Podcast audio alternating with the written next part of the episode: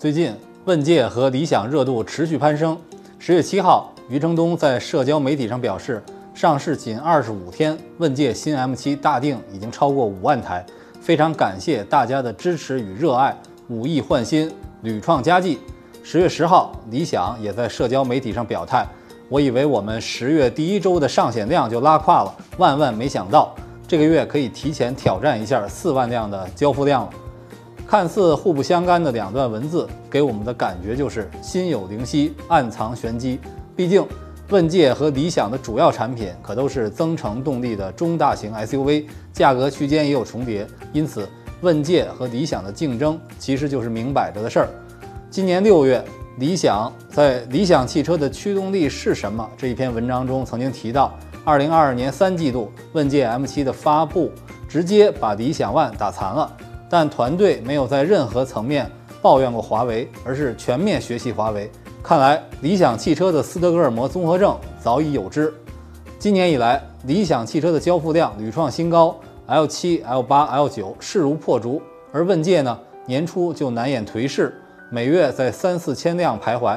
没想到国庆期间，正在势头上的理想，迎来了问界 M7 的当头棒喝。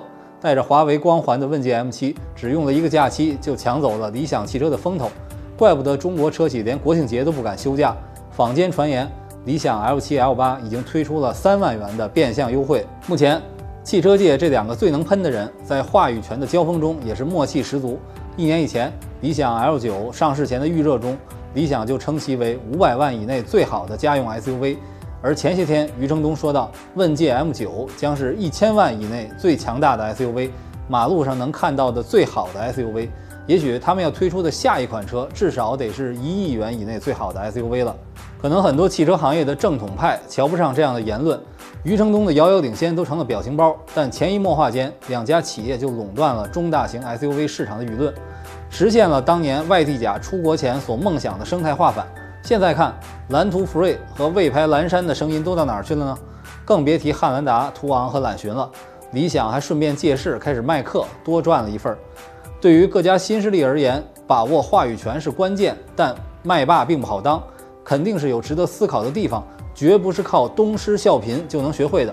请注意，理想和问界两家从不互相攻击，只是相互放高射炮，一个悄悄地塑造家庭温暖，一个默默地引导家国情怀。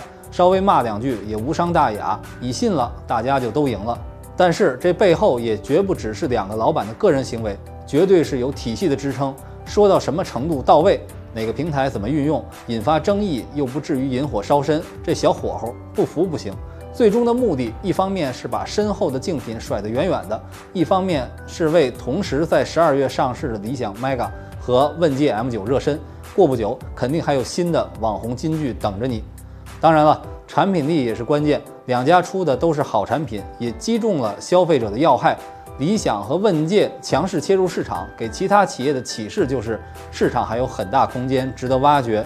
对于中高级 SUV 而言，只有销量排名的顺序，没有产品优劣的区别。燃油、混动和增程，自主与合资，总有一款适合你。